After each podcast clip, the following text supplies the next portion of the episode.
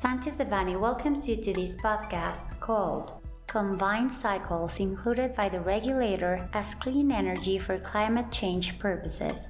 We remind you that this material is only informative and cannot be considered legal advice. For more information, please contact our lawyers directly.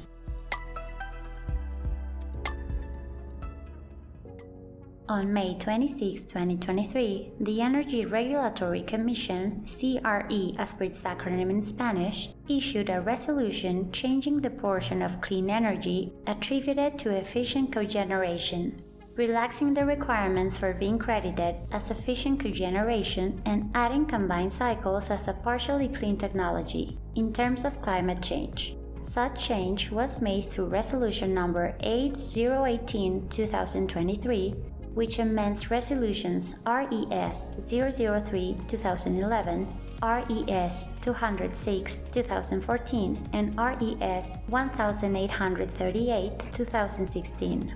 In a nutshell, the impact of the amendment is twofold.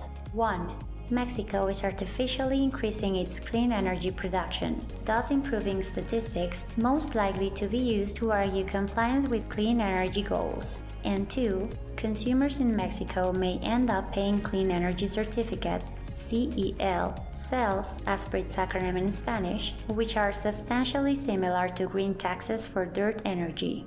Of course, politically, the above may place Mexico again in the spotlight as a country that does as much as possible to avoid real action to tackle climate change. However, legally speaking, power generators and consumers are likewise being affected. Impacts on power generators. Power generators may be exposed to low sales prices either due to lacking long term contracts or as a consequence of contracts being broken for any reasons in the future. It is worth clarifying that we're not sure which may be the impact on the sales price, as it depends on the amount of the excess sales credited by the CRE to cogeneration or combined cycles that commenced operation after August 11, 2023. Impacts on consumers. The government created CELs to cause additionality of clean energy projects. Consumers were imposed with the obligation to pay for those CELs to proportionally allocate climate responsibility over energy consumption.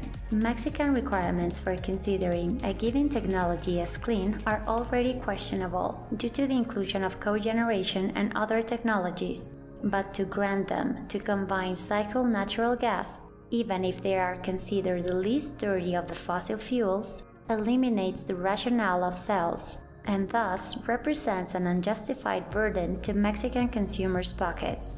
If not nullified, negative impacts from considering combined cycles as partially clean will be more visible in the following years, as combined cycles will increase its stake in the energy matrix According to the National Grid Development Program for 2023 to 2037, it is estimated that Mexico will incorporate 22,774 megawatts within 2023 and 2026, out of which combined out of which combined cycle represents 31.20%. Thus, even if the Mexican government finally updates the percentages of clean energy that are mandatory to be consumed and which set sales demand, with the inclusion of combined cycles as clean energy, any increase will be undermined or even nullified in real terms. Therefore, the amendment should be of special concern to highly regulated consumers, as its effects may cause ESG obligation to be defaulted, with all the ensuing consequences we have envisioned contractual and practical considerations for consumers and power generation to mitigate potential impacts arising from the amendment, and will be happy to discuss them with you if required. Moreover, we have analyzed this issue from a litigation perspective, and we consider that there may be strong arguments to successfully challenge the amendment before the courts. Our experts in energy have extensive experience supporting clients in regulatory consultation and negotiation of agreements. Our energy industry group provides full service advice including corporate, transactional and M&A, public bidding, contractual, tax, regulatory, international trade, labor, dispute resolution, and corporate governance and regulatory compliance matters.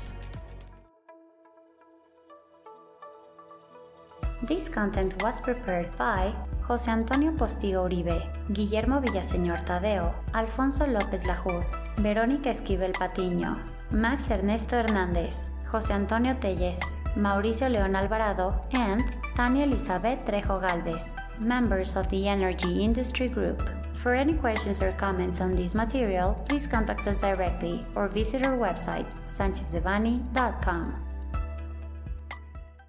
Unless otherwise specified, users of this podcast may save and use the information contained here only for educational, personal, and non commercial purposes. Therefore, its reproduction for any other medium is prohibited, including but not limited to copying, retransmitting, or editing without prior permission of Sanchez Devanny Eseverri.